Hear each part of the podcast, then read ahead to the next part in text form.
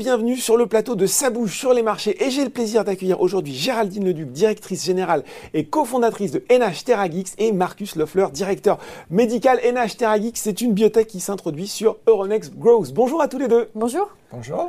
Alors, quelques mots, hein, créé en 2015, NH TerraGeeks, c'est une biotech euh, grenobloise qui développe un candidat médicament ayant pour but euh, d'améliorer l'efficacité de la radiothérapie euh, sur les tumeurs solides. En 2019, la société avait déjà réalisé une levée de fonds de 12,3 millions d'euros avec des, des, investisseurs prestigieux BPI, Inobio 2, Arbevel, Omnes et Supernova. Un mot peut-être pour commencer, Géraldine. Est-ce que vous pouvez justement eh ben, nous expliquer aujourd'hui quels types de cancers sont soignés par radiothérapie, combien de patients aujourd'hui et pourquoi finalement ce type de traitement aurait besoin d'être amélioré?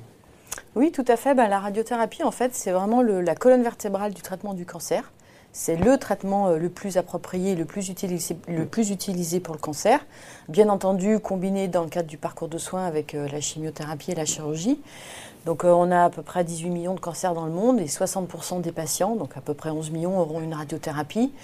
Et donc à l'échelle de la France, pour parler euh, de quelque chose qui, qui, peut-être plus proche de nous, euh, les gens voilà, qui nous écoutent, c'est 400 000 cancers par an, donc un peu plus de, c'est 240 000 radiothérapies à peu près.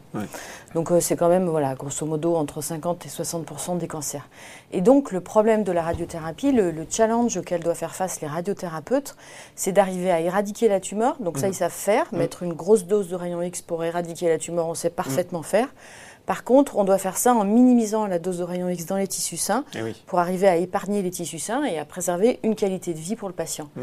Donc le différentiel entre cette dose dans la tumeur et cette dose dans les tissus sains est très important. Mm. Et nous, notre médicament, en fait, il va contribuer à augmenter ce différentiel et donc donc à augmenter l'efficacité de la radiothérapie pour un meilleur bénéfice clinique pour les patients. Bon, ça c'est très clair. Alors justement, ce produit, c'est Agix, issu euh, de 10 ans de recherche.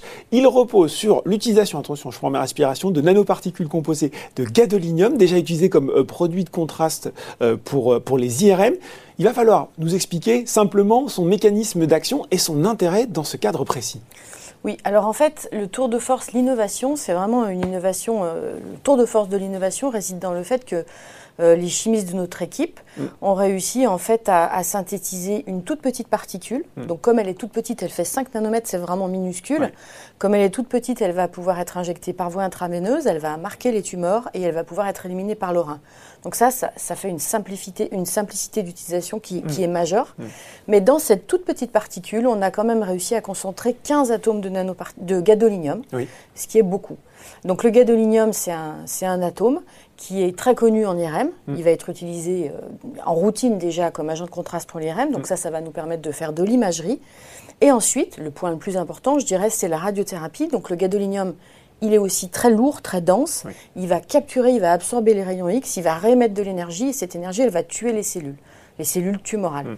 Donc en fait, on va mettre notre médicament qui est petit, il va diffuser juste au sein des tumeurs, il va être absorbé un peu comme une, la tumeur va se comporter comme une éponge, elle va absorber le, médicament.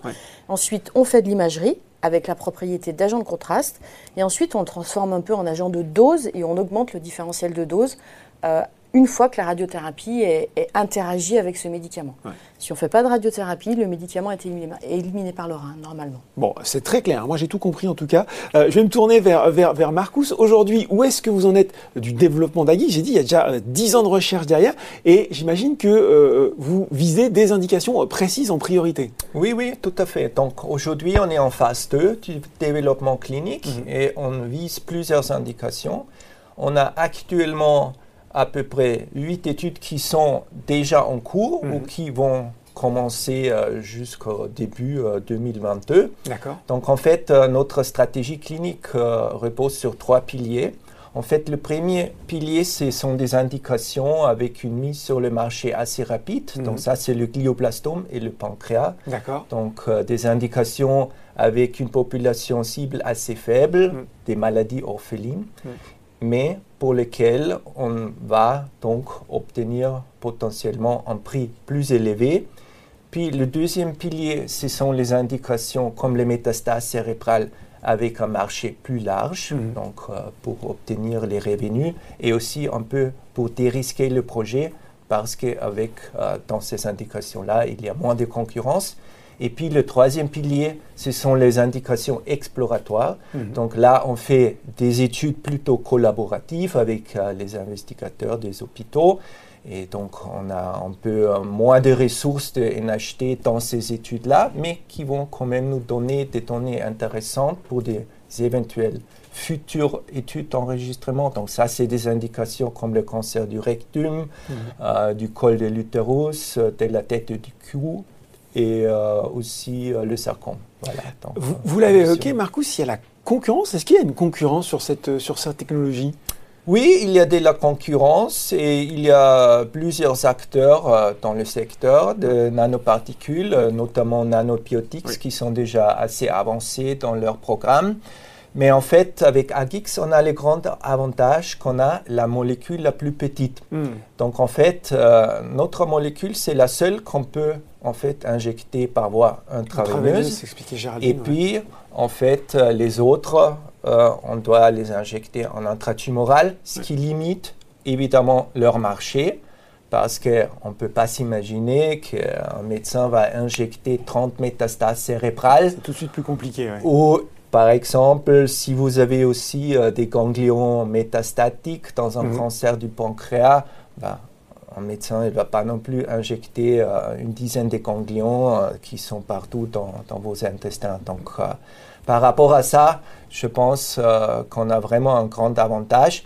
Et puis, en fait, euh, avec Agix, on, est, euh, on a une molécule qu'on peut aussi utiliser comme agent de contraste mm. pour l'IRM et par conséquent aussi pour la radiothérapie par l'imagerie. elle, peut faire, elle peut faire coup double. Euh, il faut qu'on parle maintenant de cette opération, donc cette introduction en bourse. Vous, euh, vous levez de 30 à 40 millions pour un prix de l'action entre 15,50 euros et 18,90 euros.